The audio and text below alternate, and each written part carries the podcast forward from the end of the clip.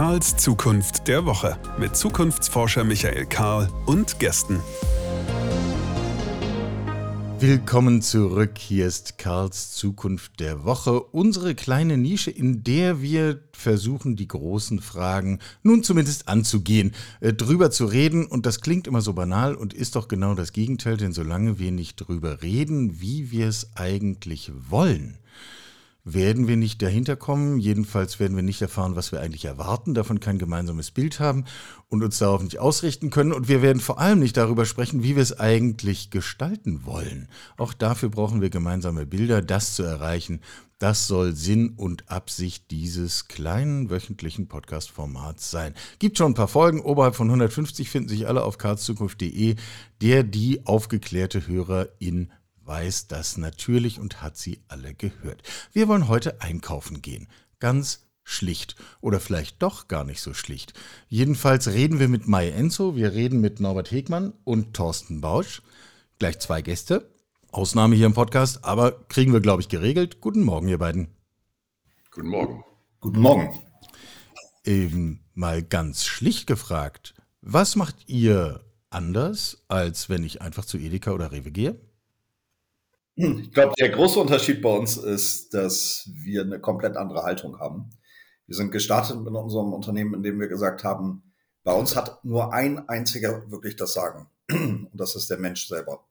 Das gesamte Unternehmen wurde entwickelt von der Positionierung, von der Entwicklung des Logos bis hin zum Angebot unseres äh, Online-Shops und der Tante Enso-Geschäfte vor Ort.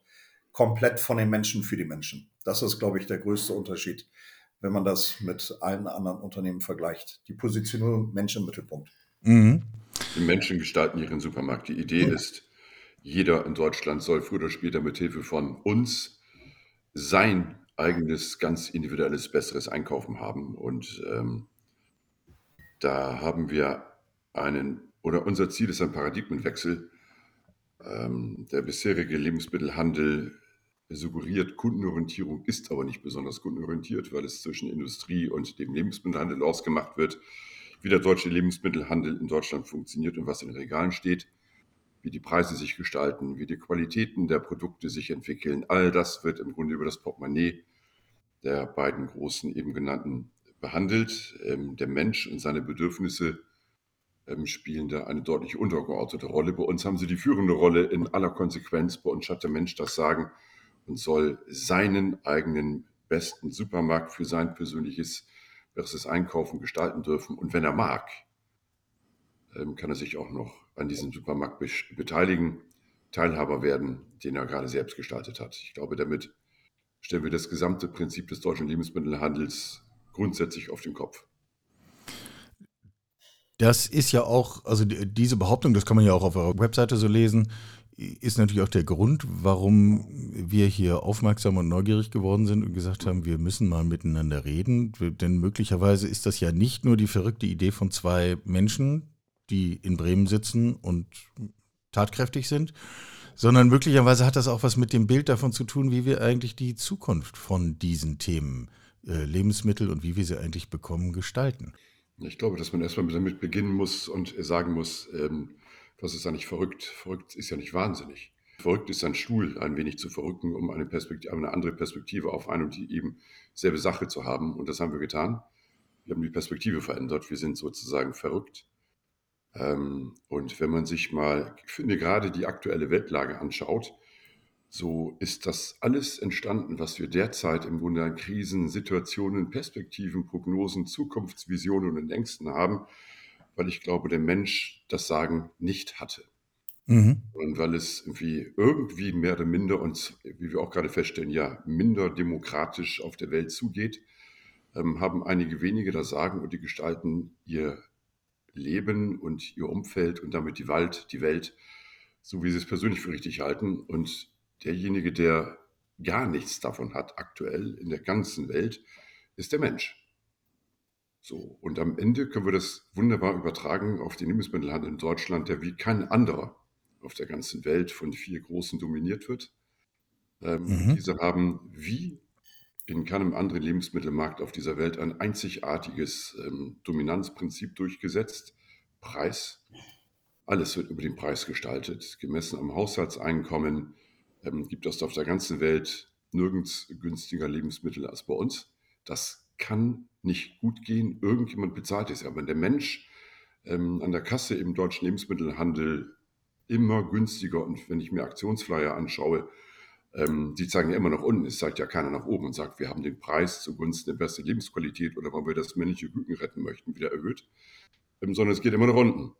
So, und das kann nicht gut sein, das kann nicht im Sinne des Menschen sein, ähm, das kann nicht im Sinne der Erde sein. Irgendjemand bezahlt diesen günstigen Preis. Ist es der rumänische Mitarbeiter ähm, in der Fabrik von Tönnies? Ist es irgendwie das männliche Küken, das vor kurzem geschreddert wird? Ist es der Milchbauer, der kein Geld mehr verdient? Ich glaube, da müssen wir nicht weitere Beweise aufführen als ähm, das eben genannte, dass der deutsche Lebensmittelhandel so nicht weitergehen kann und der Mensch in den Mittelpunkt gestellt werden muss. Und das haben wir getan. Und alles, was wir tun, Genossenschaft, das Food Pioneer Programm, eben alles, was wir tun, ist im Grunde nichts anderes als eine Organisationsform, eine Infrastruktur zur Umsetzung des eben genannten. Nehmt uns mal mit. Also äh, fangen wir noch mal beim haptischen an. Das kann man sich vielleicht leichter vorstellen. Äh, da gibt es so einen Markt. Tante Enso steht irgendwo in der Gegend. Äh, ich betrete den. Was sehe ich, was ich anderswo nicht sehe? Nichts. Okay. Erstmal ist es ein Supermarkt. Ja. Also der große Unterschied ist erstmal, zu welchen Zeiten komme ich? 24, ähm, digitale 24-7 äh, Supermärkte, die 365 Tage im Jahr geöffnet haben. Ähm, immer auch jeden Tag mit drei, vier, fünf Stunden Personal besetzte Zeiten, also wo ich einkaufen kann wie normal. Und das, was Thorsten gerade sagte, wenn ich zu diesen Zeiten vor dem Supermarkt stehe, geht die Tür auf wie bei jedem normalen Supermarkt auch. Äh, ich kann eintreten wie in jedem Supermarkt, ich kann einkaufen wie in jedem Supermarkt und ich kann auch ähm, äh, an der Kasse bezahlen mit Bargeld wie in jedem Supermarkt. Was ich aber dann schon sehe, ist, wenn ich durch die Regale gehe, äh, dass wir sehr viele Produkte gehighlightet haben. Mhm. Wir highlighten einmal die Produkte, die nennen wir Food-Pioniere. Das sind Produkte, äh, die einen besseren Fußabdruck in dieser Welt hinterlassen auf unterschiedlichen Ebenen. Und die stellen wir neben den Markenprodukten. Wir stellen die immer nebeneinander und versuchen so dann auch die Aufmerksamkeit äh, zu Produkten zu lenken, die vielleicht äh, am Ende des Tages der Gesamtwelt ein bisschen besser tun. Das sieht man auf jeden Fall. Wir haben auch lokale Helden. Lokale Helden sind wirklich Produkte aus der Region und Region heißt bei uns übrigens im Umkreis von zehn Kilometern. Region okay. heißt nicht in Deutschland hergestellt. Äh, oder äh, in Bayern oder in ja, Niedersachsen genau. oder so. Das könnte ja auch ein paar hundert Kilometer sein. Ganz enge äh, lokale Regionen, die wir da äh, definieren. Wenn ich aber außerhalb dieser Zeiten, wo das Personal da ist, wo die Tür ganz normal aufgeht, ähm, einkaufen möchte, dann komme ich nur rein, wenn ich eine Tante Enso-Karte habe. Das ist eine digitale Karte, wie eine Sparkassenkarte. Mit der kann ich dann äh, eintreten. Äh, die ist personalisiert. Natürlich wissen wir, wer dann den Laden betritt und wir lassen das zu oder nicht. Äh, und äh, dann gehe ich wieder einkaufen. Diesmal habe ich aber kein Personal im Geschäft. Ähm, ich habe aber 30 Kameras oder noch mehr. Äh, jedes Regal, jedes Produkt ist kameraüberwacht. Ich gehe einkaufen, gehe dann an die Kasse. Diesmal ist es eine Selbstbedienungskasse. Lege meine Karte dort drauf. Das ist nämlich gleichzeitig auch eine Zahlungsmethode. Wenn ich Vorteile nutzen möchte, dann wäre das ganz schön praktisch, wenn ich dann auch Teilhaber einer Genossenschaft bin, dann bekomme ich auch noch Rabatte. Äh, weil alle, die in der Genossenschaft sind, bekommen bessere Einkaufskonditionen. Ähm, und dann bezahle ich an dieser Kasse mit meiner Karte ähm, und verlasse den Laden wieder. Das heißt, äh, in den Zeiten, wo kein Personal da ist, sind wir ein digitaler 24-7-Laden, äh, der äh, ohne Personal auch funktioniert. Ich glaube, wir müssen doch früher anfangen bevor die Tür aufgeht in einem Tante Enso und ich reingucken kann und schaue, ob ich ähm, etwas sehe, was ich sonst in einem anderen Supermarkt nicht sehe, muss ich 100 Meter zurücktreten und auf das Gebäude schauen. Denn erstmal sehe ich einen Supermarkt in diesem Ort, den ich sonst nicht sehen würde, wenn es Tante Enso nicht gäbe. Mhm. Ja, ich glaube, das ist der entscheidende Unterschied. Also ihr seid an Orten, wo üblicherweise sich die Großen alle längst zurückgezogen haben. Ganz genau. Das heißt, ähm, die Menschen in den Orten sind ja nicht verhungert, nur weil sie bis eben gerade eben keine Lebensmittelnachversorgung hatten. Die haben sich irgendwie organisiert. Das heißt, der menschliche Bedarf ähm, und das, tägliche Konsumverhalten ist eigentlich da. Der Supermarkt ist aber nicht mehr da. Das heißt, der Supermarkt muss sich verändern, um wieder Nachversorgung darstellen zu können. Und das sind erstmal zwei grundsätzliche Prinzipien entscheidend. Ähm, ich muss ein hochattraktives Einkaufsangebot darstellen können, das ähm, in der Lage ist, ähm, das über die letzten zehn Jahre, in denen es eben keine Lebensmittelnahversorgung in dem Ort gibt, das etablierte und selbstverständlich gewordene wie Einkaufsverhalten wieder zurückzugewinnen äh, zugunsten eines Einkaufs eben in dem Ort bei Tante Enso. Das geht nur, wenn wir ein hochattraktives Einkaufsangebot haben. Haushaltsvollversorgung. Wer eine Tante Enso im Ort hat, muss theoretisch nicht mehr woanders einkaufen gehen. Ähm, und maximal individuelle Einkaufsgestaltung. Also jeder soll so einkaufen können, wie er will, zu jeder Zeit. Online, stationär, mit Personalbesetzung, ohne Personalbesetzung, zu normalen Preisen. Wir haben ganz normale Preise, vergleichbar mit der Preispolitik von ähm, Rewe oder Edeka beispielsweise. Und wir brauchen auf der anderen Seite extrem schlanke Betriebskosten. Denn das ist das Problem der bisherigen ähm, des bisherigen Dilemmas, dass es keine Supermärkte auf dem Land mehr gibt. Die werden alle auf großen Flächen nur noch irgendwie ähm, ähm, erstellt, ähm, haben extrem hohe äh, Betriebskosten und wir müssen schauen, wenn wir eine Lebensmittelnachversorgung in Orten zwischen 1000 bis 3000 Einwohner, das ist unsere Zielgröße oder unser Zielkanal, betreiben wollen, hochattraktives Einkaufsangebot und andererseits auf der anderen Seite extrem schlanke Betriebskosten. Gleichzeitig soll der Mensch noch klar, Menschen Mittelpunkt bei uns, auch eine Rolle spielen, weil Oma Ilse 80 plus. Fände es total scheiße, in so einem Automatenladen einkaufen zu gehen, ähm, zwischen den Regalen zu stehen, möglicherweise nicht um Hilfe rufen zu können, wenn sie irgendwie was nicht findet oder irgendwo nicht ran kann, an so einer Safe-Checkout-Kasse rumzufummeln, bargeldlos zu bezahlen und insbesondere will Oma Ilse quatschen. Die will an der Kasse stehen, will erfahren, was im Ort los ist und will den Informationstank auch selbst befüllen. Also Sozialer also, Knotenpunkt, nicht? Sozialer Knotenpunkt. Insofern brauchen wir über das reine Einkaufs, es geht ja nicht nur um Prozess- und kostenoptimierte Bereitstellung von Lebensmitteln, sondern es geht ja auch um ein Angebot von Menschen für den Menschen. So, und das haben wir alles berücksichtigt und sind damit aktuell, denke Norbert und ich, Deutschlands führendes Modell für diese Situation in ländlichen Regionen oder auch Seniorenresidenzen. Dort gibt es Tante Enso auch. Mhm. Jetzt äh, drängt sich die Frage auf. Gehen wir mal davon aus, dass auch die großen Etablierten im Markt nicht ganz doof sind und halbwegs wissen, was sie tun. Äh, warum könnt ihr das, was die nicht können? Also bei allem, äh, bei allem Respekt euch beiden gegenüber, ich finde euch wirklich toll. Aber warum könnt ihr das und die anderen können das nicht? Sind Lebensmittelhändler, die über Jahrzehnte aus ihrer eigenen Genese in ihren eigenen DNA-Strang, wenn man so will, nach vorne fortsetzen. Norbert und ich, wir sind keine Lebensmittelhändler. Wir sind Marktmenschen, die sich Märkte anschauen und sagen, wie muss ich mich verhalten, frei in meiner eigenen Herkunft, ähm, um in den Markt zu gehen, um dort ein Problem zu entwickeln. Und ich glaube, das ist unser entscheidender Vorteil. Wir haben auch Nachteile dadurch, dass wir uns sozusagen mit dem Lebensmittelhandel nicht so gut auskennen wie die Menschen, die seit 60 Jahren Edeka betreiben beispielsweise. Aber wir haben den entscheidenden Vorteil, dass wir ein Modell für die Lösung der Marktprobleme auf einem weißen Stück Papier entwickelt haben.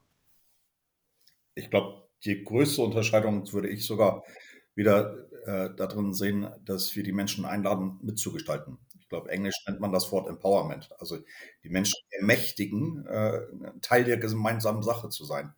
Und äh, das wird ein Rewe, ein Edeka, ein Amazon, äh, nicht machen. Sie werden nicht einladen. Äh, lasst uns doch den gemeinsamen Supermarkt, den besseren Supermarkt entwickeln. Und seid vielleicht sogar auch noch Teilhaber der gemeinsamen Sache. Äh, das wird von der Haltung her äh, ein großer, sehr schwer machen können, weil er prozessorientiert ähm, und optimiert unterwegs ist. Und so viele, wir haben jetzt aktuell 22.000 Teilhaber in der Genossenschaft, äh, haben das glauben wir, ganz gut organisiert. Äh, aber das fühlt sich für viele Große an wie Störfaktoren. 22.000 äh, Teilhaber, die mitsprechen möchten, äh, mitgestalten möchten. Das ist in der Perspektive der Großen ein Störfaktor. In unserer Perspektive ist das die größte Kraft, die wir haben. Nämlich durch gemeinsame Co-Creation, durch gemeinsames Gestalten haben wir weniger Diebstahl. Dadurch haben wir ein höheres Involvement. Ähm, Ähm, wir haben äh, höhere Aktivierungen auch. Wir sind Teil der Gemeinschaft. Also diese ganzen Sachen, glauben wir, ist äh, am Ende des Tages äh, ein Riesenvorteil. Äh, aber deine Frage war ja so ein bisschen, warum können wir das besser als andere? Ich glaube, weil wir eine andere Haltung haben. Mhm. Äh, und, äh, weil Technologie, glaube ich, kann man kopieren. Distributionswege kann man kopieren. Einkaufskonditionen kann man nicht kopieren, aber organisieren. Das heißt, viele der Themen, die. Und muss sie jedenfalls nicht erfinden, nicht? Und auch genau. äh, irgendwie Kameras im Supermarkt und also was ist ja alles da. Das, also das, ja. das, alleine ist es ja eben nicht. Das macht ja so ein bisschen neugierig an dieser Stelle, ne? Genau. Und deswegen kommen wir immer sehr stark, das hört sich immer so ein bisschen an wie Weltverbesserer. Äh, ich glaube, Thorstens Hunde sind im Hintergrund. Oder mindestens Luke. Luke ist das, ne? Das ist jemand auf dem Grundstück. ähm, das klingt wie Weltverbesserer, ist es aber in Wirklichkeit nicht, weil ich glaube, also es verbessert die Welt, äh, aber es ist äh, noch viel mehr, weil wir sehen ja überall dort, wo wir Menschen nicht Mitsprache geben, wo wir über deren Kopf hinweg äh, entscheiden, wo vielleicht einfach nur was hingesetzt wird ähm, ähm, und äh, nicht sozusagen äh, in Gemeinschaft entwickelt wird. Das sehen wir bei Windrädern, das sehen wir bei Autobahnen, das sehen wir bei ganz, ganz vielen Themen. Äh, sobald man Menschen mitnimmt auf die Reise, äh, macht man eine gemeinsame ähm, Entwicklung daraus. Und äh, das ist, glaube ich, wirklich die Kraft, äh, die wir alle nutzen sollten. Wir haben mal gesagt, dass unser Geschäftsmodell wahrscheinlich das beste ähm, sozial akzeptierte Modell ist, weil wir es permanent äh, weiterentwickeln lassen und abstimmen lassen durch die Menschen. Und das ist, äh, glaube ich, der ganz große Unterschied. Die Haltung, die der große Sohn nicht kopieren kann. Technologie sind wir auch sehr weit vorne. Wir haben automatisiertes Lager, wir haben ganz viele tolle Sachen. Aber da bilde ich mir nichts drauf ein, äh, dass wir das als Kopierschutz für die nächsten fünf Jahre in die Zukunft Das ist modernes Handwerk, würde ich sagen. Also das also muss man natürlich machen. Aber ähm, funktional sind wir wie ein perfekter anderer großer Supermarkt. Bundesweit unterwegs, äh, das können wir. Wir haben vielleicht noch als Unterschied, wir haben tatsächlich auch einen Online-Supermarkt, der in jede Ecke Deutschlands liefern kann. Das haben übrigens nicht so viele dieser großen Lebensmittelhändler. Das heißt, wir können jeden Tante Enso auch noch mit einem ähm, Tante Enso im Online-Supermarkt kombinieren. Das heißt, wir können auch online im, im Lebensmitteleinkauf Wort anbieten. Also funktional sind wir richtig super und richtig vergleichbar. Aber ich glaube, der entscheidende Unterschied ist wirklich, dass wir den Menschen aller Konsequenz in den Mittelpunkt stellen. Übrigens lustigerweise, ähm, vielleicht ein kleiner Ausflug dorthin. Letztes Jahr, Norbert, korrigiere mich, ich weiß nicht mehr, wann das war, im Herbst, gab es ja bundesweit in Deutschland, in der, bundesweit eine Studie. Ähm, Schirmherr Frank-Walter Steinmeier, wenn ich mich recht entsinne, hieß die nicht sogar wir? War das nicht sogar Demokratie? Irgendwie, die Menschen wurden befragt 60 Prozent der Menschen in Deutschland laut dieser Studie sind der Meinung, dass es um das gesellschaftliche Miteinander und die persönliche Lebensqualität deutlich besser stünde, wenn man am Lebensort die Möglichkeit hätte, umfänglich mitgestalten zu können. Mhm. So, das wissen wir bereits seit 2017, weil wir ja eben die Menschen befragt haben. Und vielleicht noch das als Information, was Norbert und ich hier tun, ist ja nichts, ähm, was, das finden wir zwar toll, was wir es tun, aber wir haben die Menschen ja befragt. Ich meine, das, was wir hier tun, ist nichts anderes als die konsequente Umsetzung unserer eigenen deutschlandweit, wie im 2017 durchgeführten Studie. So, und unser Ziel war ja, die Wünsche der Menschen umzusetzen. Das, was die Menschen persönlich von ihrem besten Supermarkt erwarten oder von einem Einkaufen, Einkaufsangebot, all die Dinge, das haben, das sind, wir setzen das ja um. Also ich, wir könnten es praktisch gar nicht in Frage stellen, wenn unser Ziel ist, wir wollen die Menschen, wir wollen uns von den Menschen die Informationen besorgen, ähm, damit wir einen Supermarkt in deren Sinne auf die Beine stellen können, können wir das, was wir hier tun, nicht in Frage stellen, weil wir alles, was wir tun, ähm, ähm, von den Menschen wissen und es auch noch wiederum täglich mit den Menschen abstimmen. Wir können es nicht in Frage stellen, wenn wir unser Unternehmensprinzip nicht in Frage stellen wollen. Ja, und gut, wenn man mal 22.000 Genossenschaftsmitglieder hat, dann äh, wird das auch irgendwann schwierig, das in Frage zu stellen. Das ist ja äh, schon beschrieben worden. Es gibt vielleicht eine schöne Übersetzung. Das klingt so ein bisschen äh, wenig greifbar, so ein bisschen abstrakt. Äh, eine der ersten Entwicklungen, die wir bei uns umgesetzt haben und die haben wir mittlerweile sehr konsequent, konsequent in den Supermärkten, aber auch im Online-Bereich umgesetzt, das ist der Wünsch dir was Button. Mhm.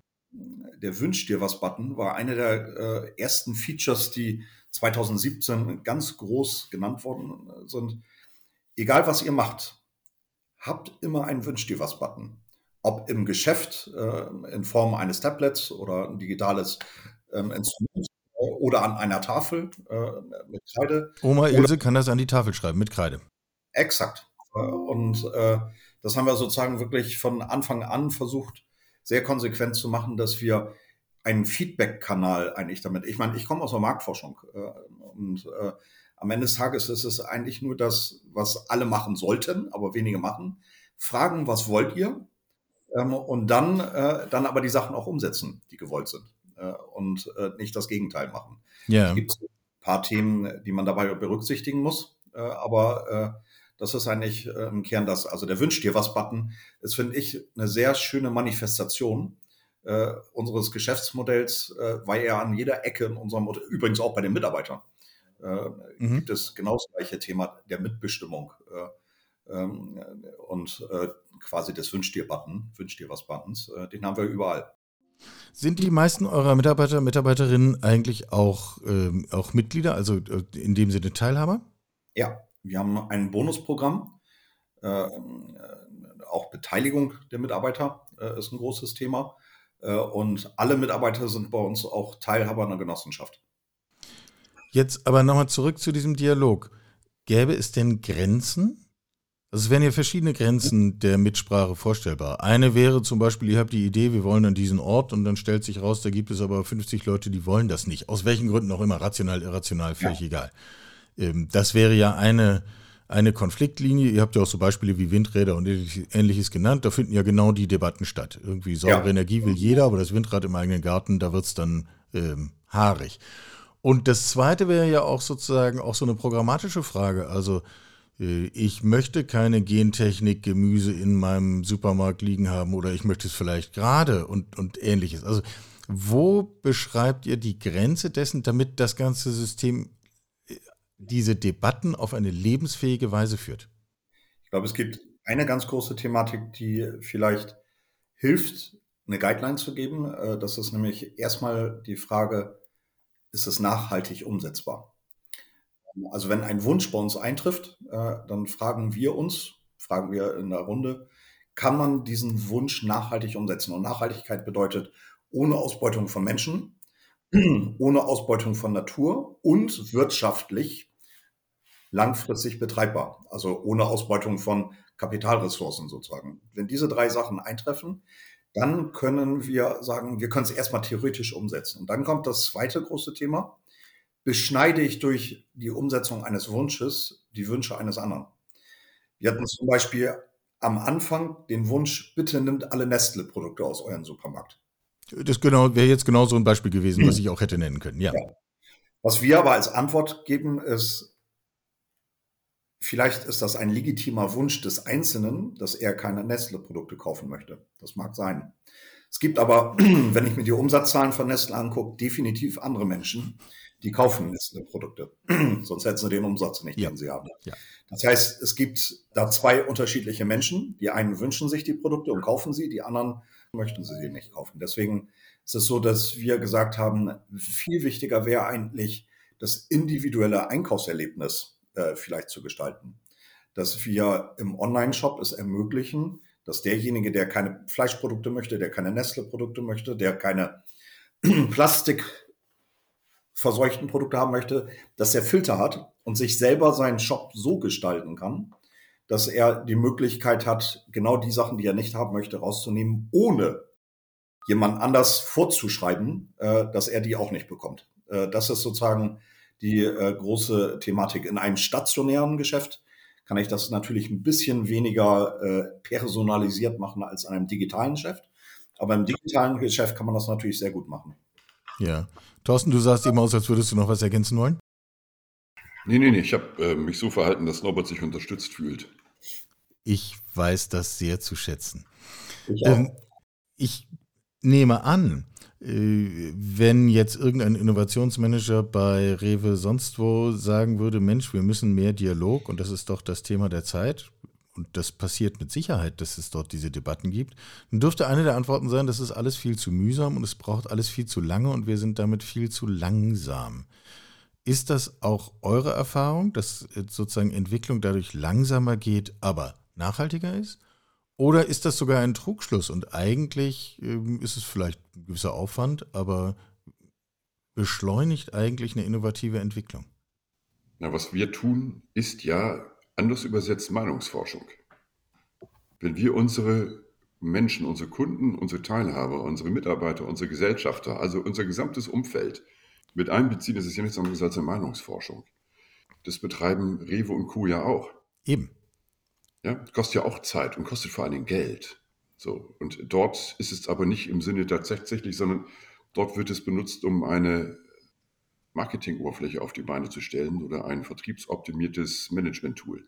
So, bei uns ist die konsequente Haltung, wenn man das ernst, wenn man das wirklich ernst. Ich glaube nicht, dass es ein Zeitverlust ist, sondern es präzisiert tatsächlich, wie, oder es gibt uns die Möglichkeit, sehr präzise das zu tun, ähm, was die Menschen von uns erwarten und was unser oberstes Markenversprechen ist. Du hast das Sagen, und wir dir deinen besten Supermarkt zur Verfügung stellen sollen. Nein, ich glaube nicht, dass wir Zeit verlieren. Und es gibt noch, glaube ich, einen großen befriedigenden Faktor, den sehe ich bei uns im Unternehmen immer wieder. Im Unternehmen gibt es ja, wenn Menschen zusammenarbeiten, die Tendenz, ich, ich habe eine tolle Idee. Und ich möchte diese Idee umsetzen. Und äh, wenn viele Menschen zusammenarbeiten, gibt es viele Ichs was viel Zeit frisst, übrigens in Konzernen noch viel mehr, weil dort äh, natürlich äh, das ganze Thema Struktur über Jahrzehnte gewachsen ist, äh, haben wir ein Regulativ von außen, das uns sagt, äh, Thorsten, es ist egal, ob du die Idee gut findest äh, oder ob meine Idee gut ist, sondern da draußen entscheidet ähm, eigentlich der Mensch, der Souverän, ähm, ob diese Idee umgesetzt wird oder nicht. Und dadurch gewinnt man auch Zeit. Also dieses Thema der internen Konflikte, ähm, die man ganz häufig, umso größer das Unternehmen ist, umso mehr übrigens interne Konflikte. Wenn man das auslagert in eine Befriedung ähm, ähm, oder äh, Legitimation, kann man ja auch nennen, ähm, dass bestimmte Sachen umgesetzt werden und andere erstmal noch Hold gesetzt werden, dann hat man eine relativ gute äh, Möglichkeit, Geschwindigkeit im Außen wieder einzuholen, ähm, was im Innen äh, sonst verloren geht. Ich glaube, äh, ob schneller oder langsamer vermag ich nicht mal hundertprozentig zu sagen, aber es gibt Reibungsverluste in beiden Organisationsformen. In der Organisationsform Rewe, Edeka, Amazon, egal, Daimler, Deutsche Bahn, Post, äh, welchen Unternehmen wir auch immer nennen wollen, umso größer, umso mehr interne Konflikte äh, versus unserem Modell, ähm, dass wir die Legitimation von außen holen und dadurch schneller Entscheidungen auch im Unternehmen durchbekommen. Mhm. Ist das eigentlich etwas, was so eine dann wachsende Gemeinschaft auch erst Stück für Stück lernen muss? Also wir könnten uns wahrscheinlich direkt darauf verständigen, dass, äh, dass wir insgesamt solche Debatten unter der Überschrift Teilhabe zu wenig führen. Man ähm, hatte die auch schon eingangs direkt äh, als These in den Raum gestellt. Ich teile das vollumfänglich. Ähm, ja, manchmal habe ich den Eindruck, wir können das gar nicht. Entschuldigung, Die Frage ist, ob es gewollt ist. Ne? Die Frage ist, ob es gewollt ist. Und ja. ich glaube auch, dass irgendwann der demokratische Prozess womöglich sogar ein Ende haben muss in irgendeinem, in irgendeinem Punkt und dann muss es irgendjemand oder ein Gremium geben, wir entscheiden jetzt. Das, sonst, glaube ich, ähm, demokratisiert mich sich auch zu Tode. Aber die Grundlagen, die müssen da sein, so finde ich. Ähm, die Frage ist, wie ernst nehme ich das? Ne? die muss man sich sicher stellen. Und ich glaube, dass wir in Deutschland zwar in einem demokratischen Land unterwegs sind, oder schauen wir uns die USA an, wie demokratisch sind die eigentlich noch? Ähm, ich hätte Zweifel, ist, ja. Ja, also die Frage ist ja, wie ernst nehme ich die Demokratie oder wofür will ich sie verwenden? Ist sie nur rein ein Mäntelchen, um mich als Demokrat zu verkleiden, ähm, um damit meinetwegen Stimmen zu bekommen für meinen nächsten Wahlkampf? oder was für Prinzipien verfolge ich damit? Wir verfolgen das Prinzip, wir möchten den Menschen das Sagen überlassen für die Gestaltung des Supermarktes, weil wir A, das gut finden, Norbert und ich, aber weil es gleichzeitig auch strategisch eine sehr, sehr interessante Lücke ist, die man im deutschen Markt mit diesem Modell befüllen kann. Mhm. Merkt ihr, dass es, äh, dass es irgendwelche Randfaktoren gibt, von Region zu Bevölkerungsstruktur zu vielleicht Geschichte des Ortes, die einen Unterschied machen wie schnell diese Idee verfängt? Oder kann man das gar nicht sagen? Die verfängt Also grundsätzlich hat sie im Positiven gemeint eine höhere, hohe Verführungskraft. Mhm. Ja, erstens auch wieder in meinem Ort ähm, einkaufen zu können. Zweitens, irgendwie ist es auch noch meine Entscheidung. Übrigens lustigerweise auf dem Land verfängt die Idee, was einer nicht schafft, schaffen viele gemeinsam. Also der genossenschaftliche Gedanke, ja viel eher als in der Stadt. Da kenne ich ja den, meinen Nachbarn kaum. Ja. Schweige, dann habe ich Interesse, mit dem ähm, gemeinsam auch noch einen Maibaum aufzustellen oder mich darum zu kümmern, dass der Kindergarten hier im Ort, in meinem Stadtteil wieder irgendwie ähm, funktioniert. Das sind die auf dem Land gewohnt. Das heißt, wir machen eigentlich nichts anderes, als in deren Seele oder Kultur, die bestehende Seele oder Kultur im Grunde etwas hinein anzubieten, was sie eh kennen, nämlich gemeinsam etwas für den Ort zu tun. Das verfängt, das verfängt überall. Was feststellbar ist, ist, ähm, dass wir in den neuen Bundesländern eine gewisse Art von Skepsis hier und da vorfinden, weil ähm, sie etwas genauer hinschauen, ob die das auch wirklich ähm, nett meinen mit uns. Mhm. Ähm, das tun wir. Wir meinen das nett mit denen, aber an- ansonsten gibt es aus meiner Sicht keine Unterschiede. Es gibt vielleicht einen Unterschied, den ich beobachte, so ein bisschen von der Entfernung. Es hat sich ein Dorf, eine Gemeinde schon aufgegeben ähm, ähm, und resigniert, versus ähm, ähm, da ist eine Aufbruchstimmung. Ähm, das sehe ich schon, dass Ortschaften, äh, übrigens, das auch immer einhergehen mit, Thorsten kann da ja ein Lied von singen, äh, wie aktiv ist ein Bürgermeister oder ein Gemeinderat? Äh, gibt es äh, vielleicht äh, eine Dorfinitiative, die sich zusammengetan hat? Ähm, was schön zu sehen ist, äh, dass umso besser diese aktive Gemeinschaft ist, ähm, umso besser und schneller verfängt diese Idee. Und vor allem ist das ganz interessant zu sehen, wenn erst einmal der Supermarkt wieder zurück ist, dann gibt es manchmal so eine Art Startschuss in so einem Dorf, dass dann vielleicht, ähm, das haben wir in einigen Dörfern jetzt schon erlebt, plötzlich ein Dorfcafé wieder aufmacht. Äh, Es sind ja die gleichen Menschen, sind ja nicht mehr oder weniger geworden, ähm, aber äh, es gibt ein Initial, dass sie sehen, guck mal, wenn wir zusammenhalten, dann können wir was schaffen. Ähm, und äh, sehen dann, dass dieser Supermarkt plötzlich da ist und funktioniert und dort eingekauft werden kann, dann gibt es gleich die Frage, sag mal, könnten wir nicht auch noch das oder jenes äh, vielleicht anfassen? Das Dorfcafé kann eine Geschichte sein, das kann auch der Dorfplatz sein, ähm, ähm, dieses Initial zu nutzen, um eine Weiterentwicklung des Dorfes hinzubekommen. Das ist ein ganz toller Effekt, den wir in vielen Gemeinden sehen, indem wir erstmal den Supermarkt eröffnet haben. Da geben wir sogar mittlerweile auch Eigeninitiative Impulse, wenn wir spüren, in dem Ort ist irgendwie ein, ein Biotop vorhanden im, in der Seele oder im Kopf, ähm, das man möglicherweise aktivieren könnte, dann geben wir auch entsprechende Impulse, ähm, dass der Ort sich dorthin öffnet und weiter dynamisiert. Mhm. Ich wollte euch eigentlich fragen, steht auf meinem klugen Zettel hier, ähm, was wahrscheinlich Der Zettel ist das. klug. Was denn? Der Zettel ist klug. Zettel ist jetzt ein äh, der Versuch, etwas sinnlich zu beschreiben, was hier in Pixeln vor meiner Nase angezeigt wird. Ähm, ich wollte euch eigentlich fragen, was ist wohl das, was über kurz oder lang die anderen, also auch die großen etablierten im Markt von euch nachmachen? Ich ahne, das ist im Grunde vielleicht an der Oberfläche äh, ein bisschen kopierbar. Man kann so einen Button natürlich, kann man überall machen, aber Solange das an der Oberfläche bleibt, trifft das euch das eigentlich gar nicht, nicht? Also das ist, ist man müsste, wer es kopieren wollte, müsste an die Haltung ran. Äh, Richtig unterstellt? Das ist vollkommen richtig. Und ich glaube, es gibt eine Veranstaltung, die machen wir einmal im Jahr. Das ist unsere Food Pionier Party. Das ist quasi unsere eigene Hausmesse. Ja. Ähm, Und äh, dort kommen die Teilhaber, die äh, eingeladen werden, äh, natürlich äh, vorbei und äh, dann auch teilnehmen werden. Letztes Jahr über 2000 Menschen, 40 Hersteller, äh, die sich dort äh, getroffen haben. Und da sieht man wirklich die Dynamik. ähm, Und ich glaube, dass an der Oberfläche kann ich viel kopieren. Ähm, äh, Da kann ich auch hier oder da, ich meine, Greenwashing ist ja nicht ohne Grund ein Thema, über das wir ernsthaft diskutieren müssen. Ja. Wir haben hier in Bremen einen Trikotsponsor gehabt, äh, der äh, aus dem Bereich der Geflügelmastbetriebe kommt. Äh, Bei Werder Name- Bremen, ja. Mhm. Man erinnert sich, ja. ich glaube, die Firma heißt Wiesenhof und die haben ihren eigenen Namen nicht mehr so attraktiv gefunden, dass sie als Hauptsponsor eines Bundesliga-Vereins plötzlich auf das Trikot einen anderen Namen geschrieben haben.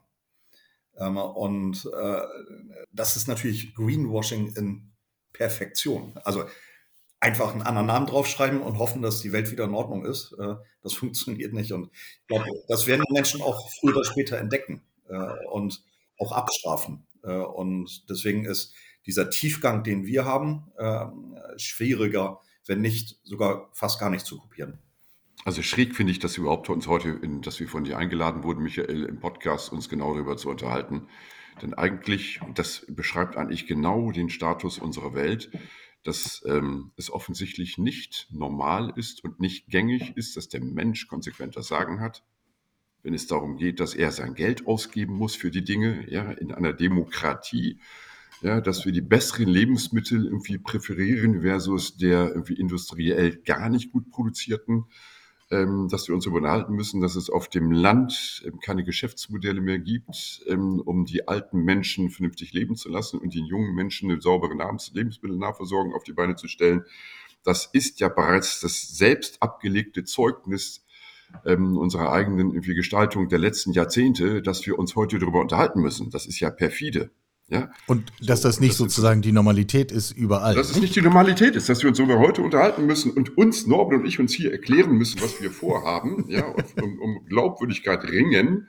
Ja, das spüren wir ja seit Unternehmensgründung. Ja, äh, wer hat das letztens gesagt? Irgendein Politiker, ich weiß gar nicht mehr, wer es war, sagte, wer heute über Nachhaltigkeit noch in Latzhosen und im, im, im, im Wollsocken denkt, der hat das immer noch nicht verstanden. So.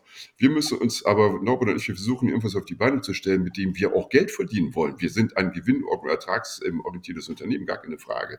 Wir haben ein extrem hohe, hohes Level in der Funktionalität, in der technischen und technologischen Funktionalität. Das Einzige, was wir jetzt oben drauf tun, ist das, was wir heute im Grunde eigentlich versuchen ja gerade zu erklären, was eigentlich normal sein müsste. So. Und das versuchen wir den Menschen im Grunde seit Gründung Ende 2016, den Menschen, den Kunden, den Lebensmittelherstellern, dem Kapitalmarkt, den Banken, den Investoren, allen zu erklären, dass das kein schräges, schräges Latzhosenmodell ist, sondern dass man damit eigentlich was richtig Gutes tut, weil das eigentlich normal sein sollte und dass man mit Geld verdienen kann. Und wir sind die Einzigen. Wir sind die einzigen derzeit in Deutschland, die in dieser Konsequenz, zumindest im Lebensmittelmarkt, das umsetzen, was wir hier gerade alle zu dritt kopfnickend bestätigen, dass es eigentlich normal sein sollte. Das ist schräg. Ja. Und jetzt gucken wir mal voraus. Ihr macht das schon ein paar Jahre. Was übrigens äh, alleine für mich der Grund wäre, euch jetzt hier gar nicht in eine Erklärungssituation zu bringen. Weil wenn ihr jetzt eine schräge Idee hättet und sagt, das machen wir nächstes Jahr, dann würde ich sagen, hm, dann gucken wir uns das mal in drei Jahren wieder an. Aber ihr macht das ja schon ein paar Tage.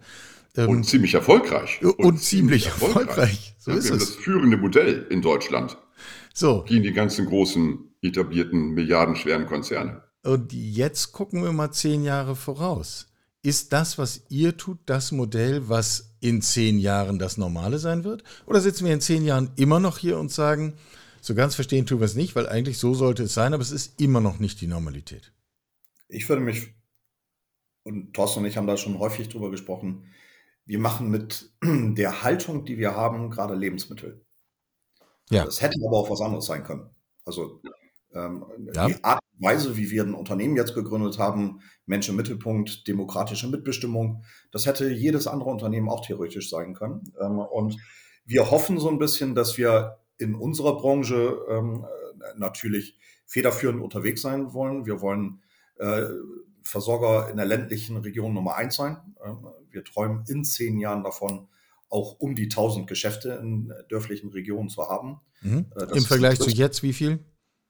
Äh, aktuell haben wir 20. Äh, ja, also, okay. Aber wir machen alle zwei Wochen, wir machen ähm, zwei pro Monat auf, ab Herbst circa drei pro Monat, Q1 nächsten Jahres ist unser Plan, vier pro Monat zu öffnen. Also sind auf einer ziemlich amtlichen Route. Haushaltsversorgung Nummer eins für ländliche Regionen. Mhm. Das ist das Ziel. Und ich glaube, wenn wir in aller Konsequenz dieses Prinzip, das wir gegründet haben, der Mensch hat das Sagen, glaubhaft und uns selbst treu und dem Prinzip treu, unserem Versprechen, dem Markenversprechen treu umsetzen und es eben nicht zu einer Marketingfassade oder zu einem optimierten Vertriebsmodell umsetzen, oder verkommen lassen, sondern dieser Marke, diesem Markenversprechen in aller Konsequenz treu bleiben, dann werden wir es schaffen, diese Marke zu einer Marke zu entwickeln, die wahrscheinlich das größte, den größten Vertrauensbonus in ganz Deutschland haben wird. Und dann kann man damit viel, viel mehr tun, als nur Lebensmittel verkaufen. Ja. Ich wollte noch einen Gedanken mit reinwerfen, weil das war ja so ein bisschen die Frage, äh, ob es äh, Nachahmer geben wird äh, oder das neue Normal äh, vielleicht wird. Mhm. Und äh, das ist das, was mich mehr interessiert als die Frage von Nachhermann. Die Frage, ob das sozusagen, ob wir das neue Normal wird. Das neue ja. Normal wird, genau. Äh, unser Traum, Thorsten, mein Traum ist, dass wir Impulsgeber einer neuen Organisationsform sind und dass viele Branchen und viele Unternehmen diese Organisationsform, dieses äh, demokratische Bottom-up-Thema ähm, verinnerlichen und auch in anderen Branchen Realität wird. Also von daher, da hoffen wir sogar auf Nachahmer, äh, was das Thema angeht, dass wir vielleicht als Unternehmen, äh, das wäre, wenn ich mal so richtig, also ich bin auch ein Ego, äh, ich habe auch ein Ego äh, und wenn ich irgendwann mal aus in so einem Schaukelstuhl sitze und äh, meinen Enkeln erzählen möchte, ähm, was ich vielleicht geleistet habe oder nicht, dann würde ich mich freuen, wenn man sagt, guck mal, das waren zwei Verrückte, wie Thorsten schon sagte, ja. verrückt im Sinne von andere Perspektive eingenommen.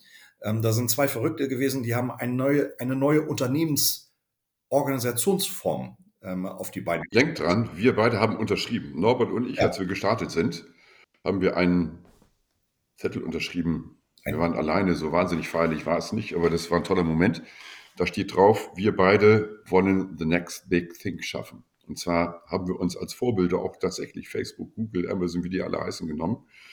Unser Ziel ist gar nicht so sehr diese Unternehmensgröße zu erreichen, sondern etwas zu tun, was den Markt verändert.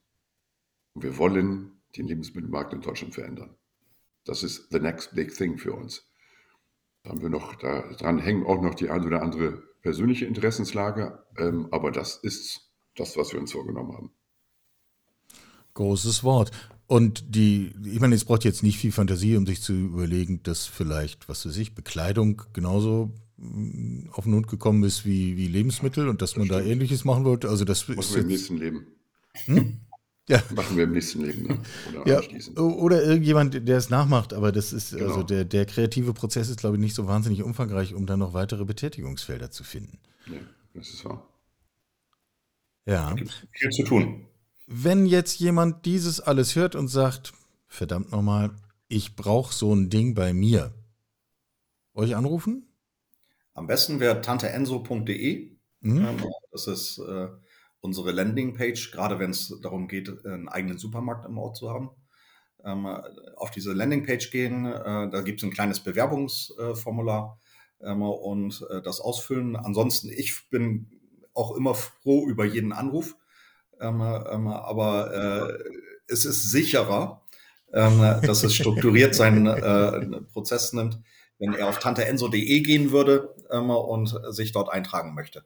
Was auch immer geht, was auch immer geht, ähm, natürlich Teil der gemeinsamen Sache zu werden im Sinne von, äh, ich weiß gar nicht, ob du äh, bereits schon Teilhaber bei uns einer Genossenschaft bist. Auf myenso.de kannst du eine der wenigen digitalen Möglichkeiten, kompletter Gesellschafter zu werden innerhalb von äh, wenigen Minuten. Ähm, du kannst auch sehr gerne. Äh, ich höre da so einen gewissen Aufforderungscharakter raus. Ich äh, ja. äh, habe da offensichtlich noch was nachzuholen, ja. Wir haben ganz am Anfang, Thorsten und ich, äh, als wir so in der Welt rumgetingelt sind, äh, hatten wir so einen internen Battle. und der interne Battle war, wenn wir präsentiert haben, auch übrigens unsere Kollegen Isabella äh, die auch viel an Unis präsentiert hat, haben wir danach immer auf unser Anmeldeformular geguckt. Wie viele Menschen fanden uns eigentlich äh, unterstützenswert äh, und die Idee so, dass man sie nach vorne bringen muss, weil das ist das, was wir brauchen, Kraft und Momentum und haben gezählt, äh, wie viele neue Teilhaber haben wir in der Genossenschaft bekommen durch äh, unseren Vortrag, unsere Präsentation, unseren Besuch beim Hersteller. Ähm, und von daher seid ihr gewiss, ich schaue jeden Morgen immer rein, äh, was da an neue Kollegen reingekommen ist. Aber noch mal ganz kurz auf die, wenn ich einen Ort, wenn ich einen Supermarkt im Ort haben möchte und ich hätte Interesse an einem Tante Enso, bitte, bitte nicht Norbert anrufen, auch nicht mich anrufen, sondern geht auf tanteenso.de. 900 Orte aus ganz Deutschland haben sich bei uns beworben. Wir haben mittlerweile, um der Sache Herr zu werden, einen wirklich sauberen, strukturierten Prozess, der automatisch Standortanalysen auslöst ähm, und die Spreu von der, vom Weizen trennt. Ähm, das ist wirklich Wahnsinn, was uns da ereilt. Ähm, also bitte nicht Norbert anrufen. auch nicht mich. Aber auch das, und das schließt ja den Bogen ganz schön, weil ähm, das ist ja ein deutlicher Ausweis dessen, dass diese Idee, wir schaffen uns einen Raum, Dinge gemeinsam zu erdenken äh, und nicht nur zu erdenken, sondern auch zu realisieren, dass die wirklich verfängt. Denn wenn es das nicht gäbe, dann hättet ihr keine 900 äh, Orte in eurer Pipeline, sondern dann müsstet ihr Leuten hinterherlaufen, um zu sagen, können wir hier vielleicht mal irgendwie die alte Schule mieten, weil wir gerne einen Supermarkt machen möchten. Michael, das Interessante ist ja, wir sind ja nicht alleine auf der Welt. Es gibt ja Wettbewerber für ähm, uns oft in ländlichen Regionen, ja, aber wir sind ähm, vielleicht auch ein Beleg dafür, dass wir es irgendwie nicht so verkehrt machen, denn Tante Enzo ist ja entstanden, nicht weil wir uns damit beschäftigt haben, sondern weil wir sozusagen darauf gestoßen wurden. Und das Tante Enso ist entwickelt worden, wiederum so wie Tante Enso heute ist, komplett auf Basis der Erwartungen, Wünsche der Menschen und wie es funktioniert, ist ähm, über fünf Jahre oder vier Jahre rundgeschliffen worden. Wir haben fünf, vier Jahre gebraucht, um fünf Tante Ensos zu öffnen, ja, weil es komplett auf der neuen Wiese, auf der grünen Wiese erfunden wurde und wir erst im Grunde seit Anfang letzten Jahres wirklich bundesweit Rollout-fähig sind. So, ähm, das heißt, ähm, die anderen Wettbewerber von uns haben sich nicht 900 Orte beworben. Da ja. berichten die Medien nicht permanent über dieses durchgeknallte Modell von zwei verrückten Menschen ähm, aus Bremen. Ja, ähm, warum? Weil wir wahrscheinlich eben tatsächlich in der Tat das führende Modell oder die beste Lösung für die Situation haben, weil wir es gemeinsam mit den Menschen entwickelt haben, auf Basis ihrer Erwartungen, Wünsche und Bedürfnislage. Norbert noch dazu? Ja, wir machen es ja sogar den Dörfern auch gar nicht so einfach. Erstmal müssen sie auf tanteenso.de sich bewerben. Dann machen wir eine Standortanalyse, ob das überhaupt Sinn macht, wo ist der nächste Supermarkt etc., dieser Prozess, den Thorsten ansprach. Und dann sagen wir ja noch etwas, das hatten wir heute gar nicht so thematisiert. Äh, wir gehen nur in das Dorf rein, in dem es mindestens 300 Menschen gibt, die auch Mitglied in unserer Teilhaber-EG werden. Weil wir sagen, wir gehen und können nur dort nachhaltig funktionieren, wo eine echte Nachfrage wirklich vorherrscht, wo Leute bereit sind, uns kontinuierlich zu nutzen. Und deswegen haben wir gesagt, es, ist, es geht gar nicht so sehr um das Geld, was dort eingezahlt wird, sondern um, um die Verankerung. Die genau, um die Absichtserklärung eines jeden Menschen, ich möchte Teil dieser ähm, gemeinsamen Sache sein ähm, und ich bin bereit, dafür Geld auf den Tisch zu legen und verspreche damit, und das sehen wir übrigens auch, äh, dass diese Teilhaber auch die besseren Kunden am Ende des Tages sind. Ähm, und äh, das ist ja eine weitere Hürde, die so ein Dorf nehmen muss. Ähm, und wir haben, Thorsten, ich glaube jetzt in Summe 20 bestehende plus 43, die durch sind, äh, irgendwie so um die 63, 64 Mal diesen Prozess auch schon durchgegangen.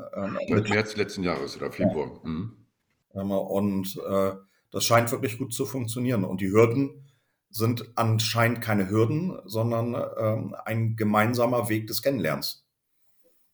Ja, auch das ist ja dann am Schluss wieder eine Frage der Perspektive, was eine Hürde ist und was nicht. Ja. Und das haben wir ja jetzt intensiv besprochen. Äh, was dauert länger, was nicht, was ist stabiler, was nicht.